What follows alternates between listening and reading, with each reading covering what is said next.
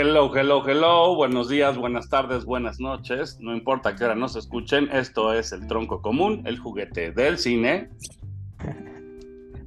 Y hoy pues va a ser un capítulo especial porque tengo invitado, está conmigo. Adolfo, tu primo Adolfo Chauri. Moviendo las influencias familiares una vez más. Eso qué, pero bueno. este, y vamos a hablar de. De la película de Elvis. Órale. Antes, antes de comenzar, solo recordarles, bueno, saludos al Cisen, que siempre nos escucha para ver si le mentamos la madre al ganso. Eh, saludos a, a, Aldo, que siempre nos ayuda con los, con los promos.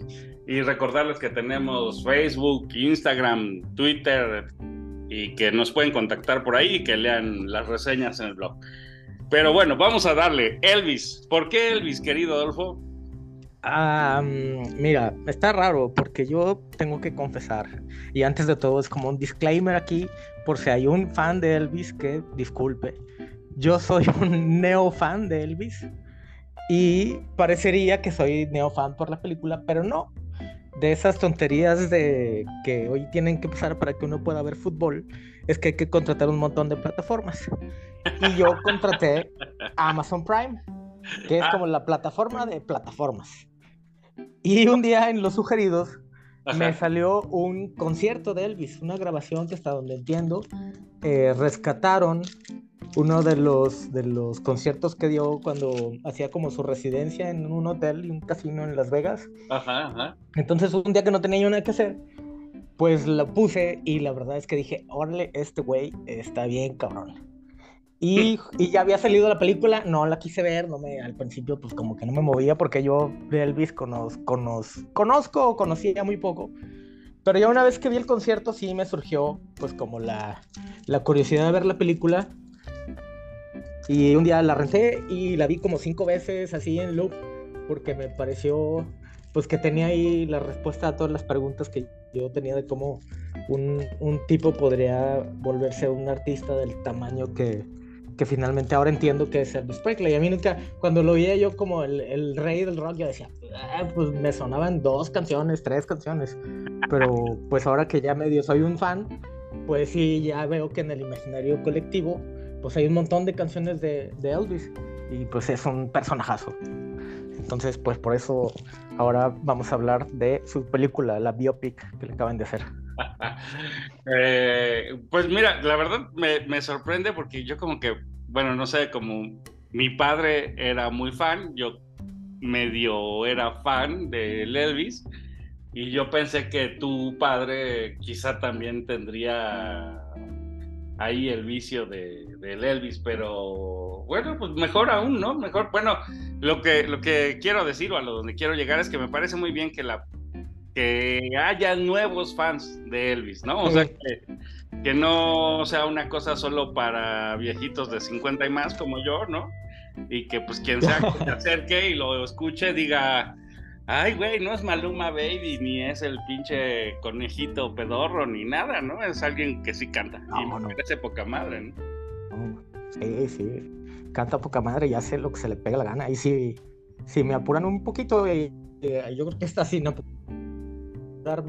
debe ser el performer más grande que ha tenido la industria musical. O sea, ese tipo en concierto era de otro planeta. O sea, ya, o sea, yo tenía referencia, por ejemplo, de, conciertos de cantantes, no sé, Luis Miguel. Dice, este güey es muy bueno haciendo, haciendo su chamba, ¿no? Pero lo he visto en concierto y da hueva. Y lo ves que es una copia chafa, chafísima de Elvis Presley. Y ya después he visto entrevistas en donde sí lo ponían así de chavito Luis Miguel a aprenderle a este güey porque esta es la referencia. O sea, eh, yo creo que pues está arriba de Freddie Mercury y está arriba de Michael Jackson. Es un, es la verdad un fuera de serie. Es un, es un tipo, pues por eso es hasta hoy en día creo que el, el artista, el artista individual o no sé cómo llamarlo, pues más vendido y más reproducido en la historia. Es, es un monstruo, sí que yo, yo diría que además como que no, no competía, o sea, yo, yo creo que le tocó, por ejemplo, que estuviera al mismo tiempo Frank Sinatra, que es otro de los grandes, ¿no? pero cada quien en su estilo y, como que, pues, bueno, yo, yo lo veo en nuestros, en nuestros padres o la generación que es superior a la nuestra o anterior, este, que tanto les encanta a Sinatra como les encanta a Elvis, ¿no? O sea, no hay no hay duda, aunque son estilos totalmente distintos, músicas totalmente diferentes, pues no tienen problema, ¿no? En escucharlo. Y eso me parece también como una de las cosas chidas. Pero otra cosa que te quería preguntar es, ¿qué película de Baz Luhrmann habías visto antes? Porque, porque como que una cosa es que te enganche Elvis y otra cosa es que este director te parezca bueno, ¿no? O te guste. Me parece que tiene un estilo tan abigarrado, tan barroco, ¿no? Así que, que, de pronto creo que no es para todos y de hecho, por ejemplo, a mí no todas sus películas me parecen igual de buenas. Em, la, única que, que, casi estoy seguro que es de él y que a mí me gustó fue la de Gran Gatsby. Es de él, sí, ¿no? Fíjate que no recuerdo porque yo tenía en mente más eh, a mí la que me gusta es Romeo y Julieta, o sea, la que me parece así como su obra maestra me parece Romeo y Julieta, Caprio, pero tiene también otra ahí de Nicole Kidman y este chavo inglés del Spotting, que ahorita se me va el nombre, que también fue Kentucky Fried Chicken en, la Guerra de las Galaxias. No me acuerdo cómo se llama. Igual. Igual.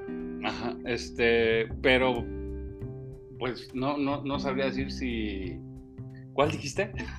El Gran, el Gran Gatsby. es de él. Creo que no es de él, pero ahorita lo investigamos ahora sí que digo porque yo estuve viendo así cositas de producción y esto, y el diseño de producción, la, la persona que trabajó en todo el diseño de vestuario y de imagen y todo esto es eh, trabajó en el Grand Gatsby y según entendí, pues, o sea, de ahí se conocen. Entonces, a, lo mejor sí, sí es él.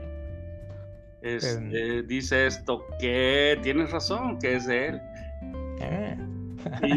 Eh, y, además es, bueno, yo debo decir, a mí me parece que esta entrega de Elvis es bastante larga, que para mí, que toda la primera parte hasta que, hasta que muere su mamá, sí. me parece una joya, ¿no? O sea, no le tengo un solo reproche a toda esa, esa parte de la película y después ya no me hace tan feliz, pero esa parte inicial, no, bueno, la puedes ver así como tú, bueno, tú dices que la viste en loop varias veces, yo podría ver esa parte inicial así, ¿no? Me parece perfecta, o sea, no, como que te lleva muy bien del niño al, al, inicio, al arranque de su carrera y a sus primeros éxitos, ¿no? Que son, pues, bueno, no sé, a mí sí me parece así como una joya porque te te está diciendo sin, sin disimular, sin maquillaje, sí se fusilaba todas las rolas de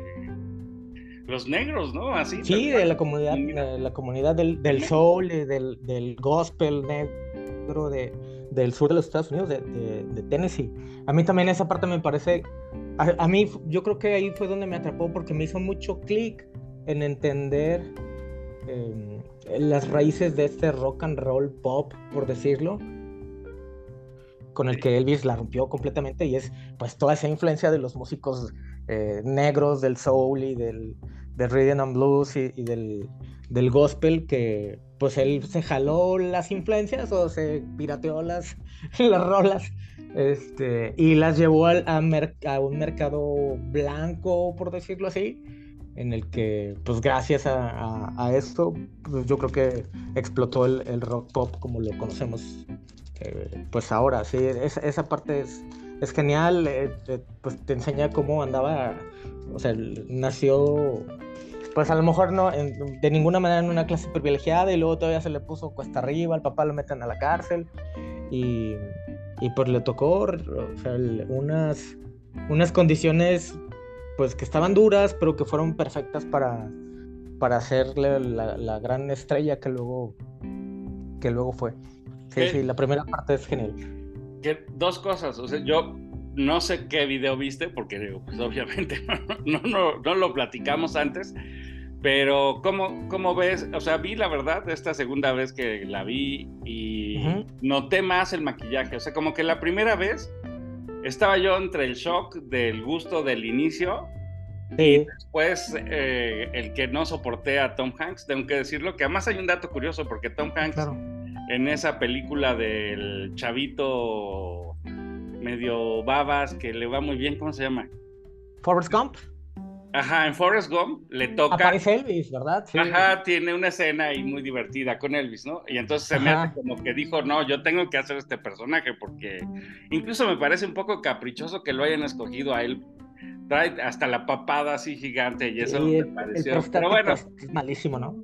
A mí no me gusta, pero, pero digo, lo que, a lo que iba era un poco que, ¿cómo, ¿cómo sientes? O sea, también en el video que tuviste estaba maquillado Elvis en el video que yo vi. O sea, en, el, ah, en, el, en, el, live, en el performance. No, no, no, Elvis estaba. E, es, esa, yo he visto después algunos y es ese, es Elvis en su prime y era, un tipazo así espectacular.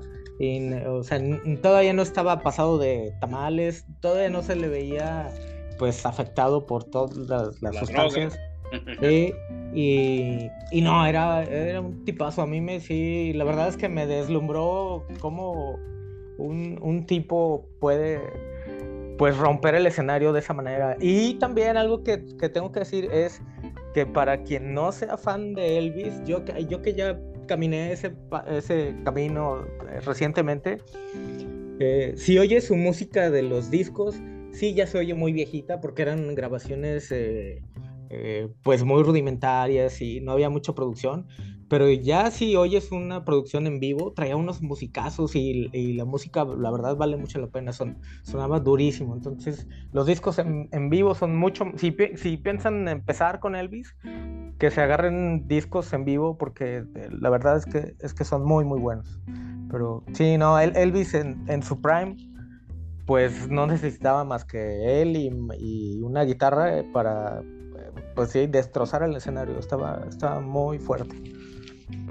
Y un poco en cuanto a la persona, digamos, al, Elvis, ¿no te parece que de pronto lo ponen demasiado frágil? O sea, no, no me refiero al físico, sino me refiero como emocionalmente, esa dependencia de la mamá y luego del coronel y como que nunca se anima.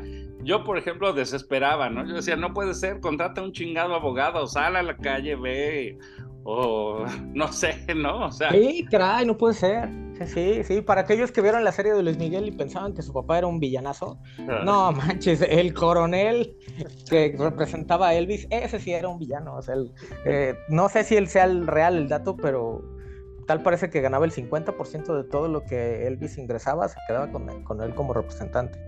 Entonces, pues sí, era casi esclavitud sí, pero como, que dices, bueno, no sé, o sea, a ver, lo voy a decir y a lo mejor ya voy a sonar súper abuelo, o seguramente voy a sonar súper abuelo, pero sí siento que de pronto esta idea del héroe que se muere joven y que las drogas lo destruyen, hasta me parece así, la neta, un mal ejemplo que no sé en qué momento se volvió tan popular, ¿no? O sea, no sé, por ejemplo, hoy para mí eh, ver al este güey de Box Bunny, Bad Bunny, me encabrona, ¿no? O sea, no, no lo soporto, me parece que se, que se viste y se presenta muy ridículo. Y luego cuando escucho a la gente joven, ¿no? Por decir, por, bueno, menos, más joven que yo, pues, ¿no? Este, y oigo que todo su desmadre es irse de peda y se presumen ponerse hasta su madre.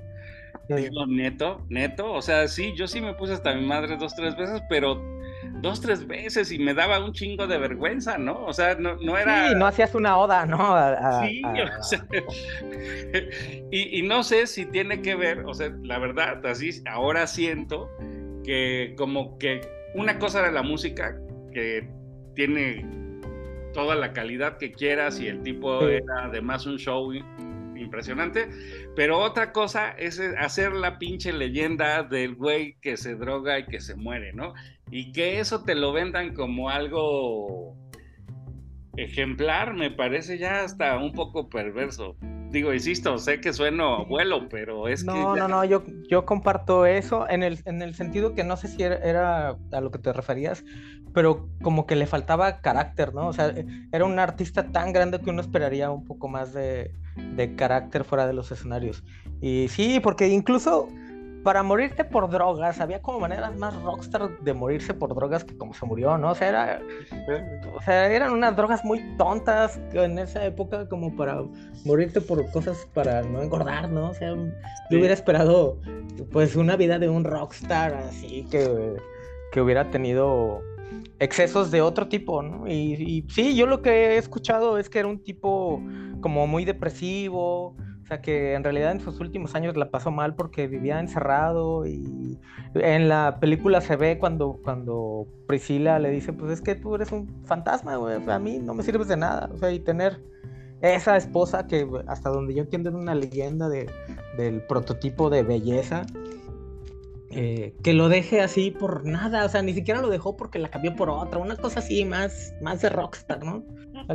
sí, al tipo finalmente fuera del escenario yo creo que sí, también comparto eso, que en algún momento perdió todo el carácter, no sé si, si le acabaron las fuerzas y las pocas que tenía las, se las gastaba en el, eh, sí, pues en el escenario y en su carrera y en su música, porque sí, su vida personal pues sí, estaba flojita y algo que, pues no sé, yo, yo creo que le tuvieron cierta compasión en la película para no exponerlo en los últimos años. O sea, tú en, en, la película en realidad nunca ves que haya morbo a, exhibirlo cuando andaba mal, porque sí tuvo etapas bastante oscuras en público. Entonces, pues yo creo que el director fue bastante complaciente o condescendiente en no querer como explotar esa, esa fase tan, tan oscura de Elvis. Y lo dejan así, como un tipo que ahí se fue apagando y se fue apagando y, y de repente se literalmente fue al baño y ya de ahí ya no salió. que eh, además, bueno, no, yo, yo sinceramente, insisto, no sé qué video viste, ya me tiene hasta con comezón eso, pero yo de los que de los que veía, no sé si recuerdas un programa hace miles de años que decían ahora veamos un pequeño fragmento. Y, te ponía, bueno, era un programa sobre rock y te ponían a los Beatles o a Jimmy o ¿no? Y, y yo veía eso y yo recuerdo ver como a ese Elvis ya súper gordo, pero que seguía neceando con su capa y, y sus este, pantalones eh, y todo el desmadre en Las Vegas, pero ya que se veía de verdad, bueno, yo cuando lo veía de niño, aunque me fascinaba la imagen, yo decía, no mames, era un viejito, ¿no? Sí, ya lo veías en decadencia. No, yo es que eso la verdad es que me he cuidado. me he cuidado para no verlo así, o sea, hay, suficientes videos de Elvis en su top para que no me derrumben a mi nuevo ídolo. No, pero lo que me da risa es que yo pensaba que era un viejito y el güey se murió súper joven. A los creo que 43 años, ¿eh? sí, era un chamaco. O sea, no sé cuántos tienes tú, pero pues seguro por pues ahí. Ya, ya más que esos, ya bastantitos más. y, por eso digo yo, yo lo veía, decía yo era un viejito. No, no, no es que fuera un viejito, es que realmente se veía bastante fregado, ¿no? Bastante, o sea, seguía cantando bien, pero pues fregado sí estaba. Y, y aparte la decadencia fue de volada, o sea, el, este video que, te digo que yo vi en concierto, eh, pues creo que fue tres años antes de morirse y se veía entero, o sea, estaba en su prime. Y ya después, pues sí, ya fue todo de bajada. Y, además, luego lo que no, o lo que no sabemos es qué tanto te afecta ser famoso, ¿no? O sea, porque, digamos, sí era un chavo ahí que podría haber sido casi campesino y que pronto se volvió el dueño del mundo, ¿no? Sí, sí, y que tenía esos detalles que hasta a mí me parecen infantiles, pero simpáticos, de decir, y voy a tener mi Cadillac rosa, y le dice, vas a tener, no, bueno, tres, no, bueno, diez, güey, no, entonces una pinche, un avión, ¿no? Y ya, o sea, como bien simple, porque, porque la vida no tenía tanta pendejada como ahora, ¿no? Era un poco más más real o no sé cómo, cómo decirlo. Y él era un chavo normal, ¿no? Así, un chavo que no esperaba ser famoso. Sí, sí, bastante, bastante simple. O sea, pues si lo ves, incluso su casa, pues estuvo en Memphis, no puede irse a Hollywood a comprarse la supermansión y nada. Se mantuvo ahí en Memphis, tranquilo. Traía su, tenía su penthouse este en Las Vegas mientras hacía residencia y, y pues poco más. O sea, comparado con los lujos de hoy en día, sí, era un, tipo tranquilo, sí. Y la misma Priscila tampoco era una mujer extravagante, ¿no? Pues se entiende hija de un militar o marino, no me acuerdo qué. Pues también era una persona como muy, muy normal, ¿no? Muy tranquila. Y a mí me sorprende, por ejemplo, ahora que murió su hija, ¿no? Sí, Lisa Mary murió hace poco. Y Priscila se ve, cosa digo, evidentemente no es una niña, ¿no? Pero para los años que tiene se ve muy bien, ¿no? Sí, la verdad es que sí, y, la, la, actriz, la verdad es que no la he buscado así al natural, pero la actriz como la caracterizan en la película se ve guapísima, así es, es una belleza muy de esa época al, estilo de los setentas y pues se ve guapísima. Y Priscila sí era, a lo mejor yo creo que la actriz es tantito más guapa que, que Priscila en la vida real, pero sí, pues era una, mujer espectacular. Eh, pues apenas, yo diría que apenas combinaba con, pues el, con el tipazo que era el Elvis, era un, galán en toda la extensión de la palabra y aparte un rockstar, o sea, ese tipo tenía todo como para verla, pues a verla, yo creo que si iba a, cuidado, pues romperla muchos más años, como, como decías al principio, como Frank Sinatra sí supo hacerlo, ¿no? Frank Sinatra supo llevar una, vida, em, pues, una carrera más longeva y, se murió, no sé, a los ochenta y tantos años, ¿no? Y otra cosa que me saca de onda es como la, la sociedad gringa en ese plan tan, tan retro, o sea, tan, tan demente que, que dices, a ver, solamente está bailando, ¿no? O sea, no está haciendo nada, o sea, pero significaba para ellos como la locura. Yo todavía recuerdo que aquí en México pues los conciertos estaban prohibidos, creo que alguna vez fue Queen a Monterrey o algo así, después los prohibieron. A Puebla, sí. Y después yo terminé yendo así años después, que es que el concierto de rock a ver a Rod Stewart, por Dios santo, a mí, digo, me gusta. A Querétaro, ¿no? ¿Eh? A Querétaro. En Querétaro fue ese, sí. Sí, pero ni siquiera era, o sea, no era del rock eh, pues, ¿cómo llamarlo así? De locura, ni, ni pesado, ni nada. O sea, sí, lo podría poner en una reunión familiar y no pasa nada, ¿no? Sí, claro. Ya viendo esa mentalidad de provocan caos, ¿no? O, destrucción, yo qué sé, me parece bien extraño. Sí, y en la, en la película hay eh, la escena esta en donde de, muy joven lo sacan a, a cantar y las chavitas empiezan a perder el control, a mí se me hace muy, como muy tierna en el, en el sentido de que hay una cierta explosión, un boom, eh, algo que no se había visto antes y que era pues que un chavito ahí con, cantando y con una guitarra lograra esas, ese tipo de reacciones. Entonces, sí, sí, eh, ahí estoy muy de acuerdo contigo en, en cómo, cómo se nota la, la moral victoriana, no sé si decirlo así, de, Estados Unidos de hace no mucho tiempo, ¿no? O sea, todo lo que hemos, pues no sé si avanzado, pero todo lo que ha cambiado en ese sentido que, que hace, pues que tendrán de esos videos 80 años, 70 años, yo creo que está un poquito menos. Eh, pues Elvis era visto como una figura transgresora por nada más salir a bailar, ¿no? Imagínate si si, si juzgáramos hoy en día con esos criterios, pues no habría música. que, o sea, por una parte digo, sí estaban demasiado necios o demasiado cerrados, ¿no? O todo les amenazaba, pero por otra parte también, también creo que ahora estamos demasiado retorcidos, ¿no? O sea, ya nada te levanta la ceja, cabrón, ¿no? Ya es, no, pues que sale ahí la tal Rihanna eh, embarazada a hacer sus loqueras. Ah, qué bien, así, neto, a mí, bueno, no sé, insisto, ya estoy 50 y más. Pero sí, de, de pronto digo, no sé, les hace un poco pervert ese desmadre, ¿no? O sea, buena onda.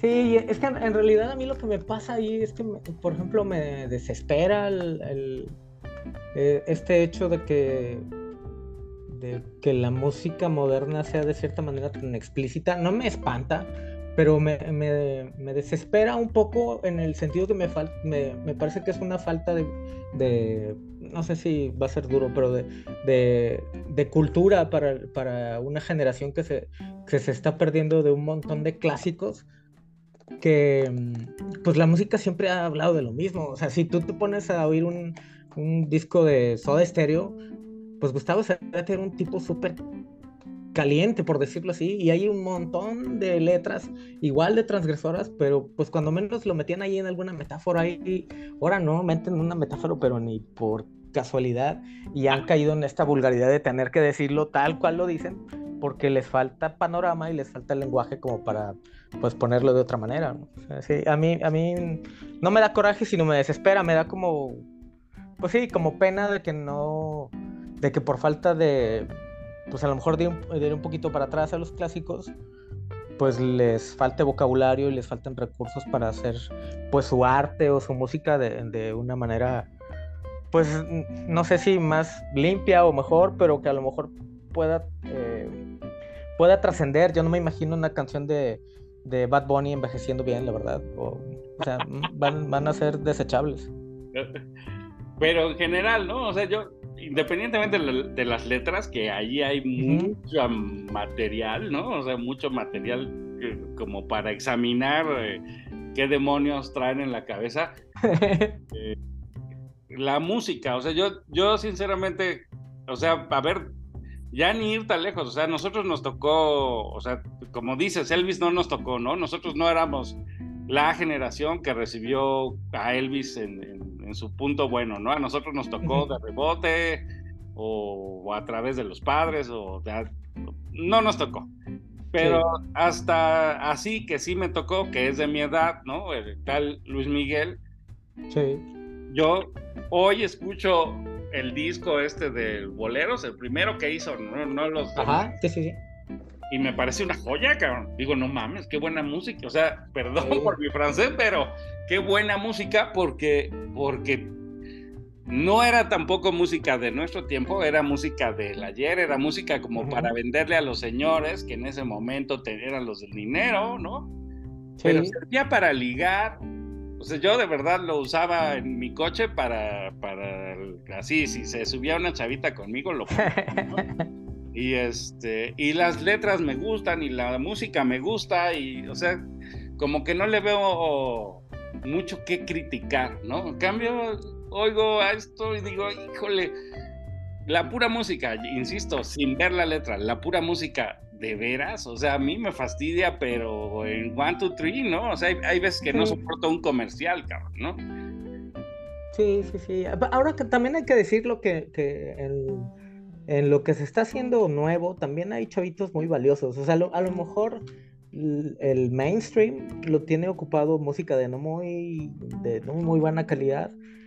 Pero, ¿sabes algo que hacen los argentinos hacen muy bien eso? O sea, los chavitos argentinos sí van mucho a las bases.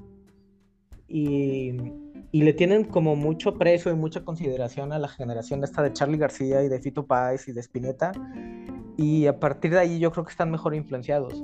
Entonces, eh, yo cuando quiero oír música nueva, generalmente termino oyendo música argentina que, que a lo mejor por estar allá metidos en la punta del continente, eh, yo creo que lo hacen mejor. Y yo creo que siempre lo han hecho mejor. O sea, si, si la música en español se sostiene, yo creo que en, gran parte es por lo que han hecho eh, los argentinos de hace yo creo que unas tres generaciones para acá. Entonces sí, hay música nueva que no está tan mal, pero la que oyes así, la que te encuentras, si no le andas buscando, pues sí, la verdad está bien bajita. es, lamentable que los chavos estén perdiendo de, de oportunidades de expresar lo que tienen que decir de, de mejores maneras, maneras que duren más. Yo, yo solo, solo en cuanto a música, ya ni hablar de las letras, que a mí las letras de Charlie García me parecen hasta enigmáticas, pero la pura música de Fito Páez o la pura música de Charlie García me parece con, con, con materia, ¿no? O sea, de verdad de alguien que se sienta a componer y no sé si tiene que ver con que los dos son de piano. Sí. Pero, se nota chingada madre la melodía ahí, ¿no? Y pueden hacer un montón de cosas así. Y bueno, ya nos salimos un montón de sí, muchísimo. jugada. Por cierto, antes de que se termine el tema, a quienes no hayan visto la, serie de, Fito, que está ahora en, Netflix, El amor después del amor, es una joya. La verdad es que a mí me, me atrapó y me le eché, creo que son seis, ocho capítulos así de, de, un jalón, porque pues sí, es, muy buena, está muy bien hecha. Em, em, es, eh, yo creo que es una buena muestra de lo que se puede hacer en, Latinoamérica cuando le echan ganas. Esa serie es como para, para que la vean. Y pues es como conectar todo con, con, las biopics, ¿no? Como, cuando hay suficiente producción y suficiente dedicación pueden hacer una película tan buena como la de, la de Elvis, que a mí me parece que está... Tiene sus puntitos bajos a lo mejor en caracterización o en algunas cosas ahí, pero me parece que está hecha con toda la mano. Sí, tiene valores de producción bastante altitos. Sí, yo, yo por ahí oía que, que este, o en alguna crítica que vi, creo que la de Christoph, que decía es que toca todos los temas, ¿no? Porque como que la vida de Elvis, podrías hablar de su paso por Hollywood, podrías hablar de música, podrías, hablar del racismo, podrías hablar, pero es que yo sinceramente hasta me parece, y lo voy a decir, me parece un poco tramposo el título, porque, porque yo iba esperando ver puro Elvis y la película, de cierto modo, es como que te dicen, eh, pues sí, este Elvis que viste es producto de este viejo loco, ¿no? Tramposo, gandalla, eh, y todo lo que quieras. Y es la historia de él la que te estoy contando porque lo ves a través de, del representante, ¿no? Sí. Bueno, o sea, siento que no es Elvis diciendo su verdad, diría nunca sí. Este, pero, pero sí me parece un poco tramposo, pero a fin de cuentas, insisto, sales medio fascinado con lo que ves, ¿no? Con, con las puras imágenes, que yo diría, la música, por supuesto, es muy importante. Yo diría, por ejemplo, la biopic de Queen, pues puro, si no hay música, pinche película no sirve para nada, ¿no? Pero en esta me parece que lo que intentaron es contarte la historia de cómo este compadre se da cuenta que ahí hay alguien a quien puede echarle la garra encima y, ganar mucha lana y que de eso trata la película. Gracias a Dios nos muestran bastante de las rolas de Elvis y de otras rolas, porque además me parece que mezcla, mezcla ahí música un poco más moderna de pronto que, que no, que obviamente no es de Elvis. Me parece bien hecha la mezcla, ¿no? O sea, a lo mejor no todas las rolas me gustan, pero me parece que está bien metida o que te, te hace sentir más, eh, híjole, es que luego ya no sé cómo decir, pero más actual, más contemporáneo, no sé, que, no, que no sientas que nada más estás viviendo de la nostalgia del Elvis, sino que escuches algo nuevo. Sí, y es que también con un personaje de ese tamaño y de esa trascendencia, pues tienes que elegir, ¿no? O sea, no, si, si te, yo creo que si, si quieres abarcar la vida tal cual, pues se necesita echar tres temporadas de una serie, porque pues artistas de ese tamaño, meterlos en una película de dos horas quince, dos horas y media, eh, está cañón. Entonces sí, yo creo que eligieron entre, pues sí, como la génesis de Elvis más, más los problemas de, de sus primeros años y ahí ya hacen como fade out a los últimos años tanto que, lo de la muerte queda prácticamente este, pues sugerido ahí en, en, unos minutitos, como, como un epílogo ahí. A, se me hace que a lo mejor está forzado, sí. Me parece que respetaron, ¿no? Así como que dijeron, no te voy a echar a perder a tu Elvis, disfrútalo, goza la música, admira el show, ¿no? Date una idea de todo lo que hacía, de cómo de verdad le metía instrumentos de cómo de verdad le sabía la música, no era un güey de plástico, ¿no? Sí, claro. Y, eso, eso, pues ya con eso, o sea, yo, bueno, a mí me da mucho gusto saber que tú llegando tarde, digamos, a Elvis, te haya gustado tanto la película, la verdad, me sorprende y, y me alegra. Sí, sí, la verdad es que me gustó mucho. Y eh, por ahí tengo la anécdota que en una de las veces que la vi, la vi con mi hija que tiene cinco años. Eh, y se sentó conmigo mucho rato a verla y se quedó como muy, o sea, pues no sé si la película en sí o la personalidad de este tipo la, la terminó sentando a ver la película conmigo. Y después, ya que de repente en YouTube estamos viendo videos, hemos visto videos en estos en los que hacen la comparativa con el, la imagen del Elvis real y el Elvis de la película. Y me pregunta, papá, ¿cuál es el de veras? No, pues tal. Y el de la película, el otro. Y ella dice, a mí me gusta más el de la película. No, o que lo ve más joven o lo ve con más energía o no sé. Pero si a ella le das a escoger, se queda con, con Austin Butler en lugar de con Elvis Presley. A ver, nos queda ya tres minutos, pero sí hay que el trabajo de este compadre es excepcional, de verdad te olvidas, o, sea, a mí me pasó que cuando empezó la película estaba yo como intentando como compararlo en la cabeza y por supuesto te rindes, o sea, te rindes porque el güey lo hace lo hace muy bien, sabes que no está idéntico, pero te importa un pepino porque porque porque entras en el juego, ¿no? Sí, sí, sí, sí, es una actuación sobresaliente, la verdad. Y para un chavito, porque tampoco el, cast, el casting pues yo creo que le hacen falta unos cuantos años para estar de la misma edad del que representa ahí al final. Entonces, eh, sí, la verdad es un trabajo grandioso.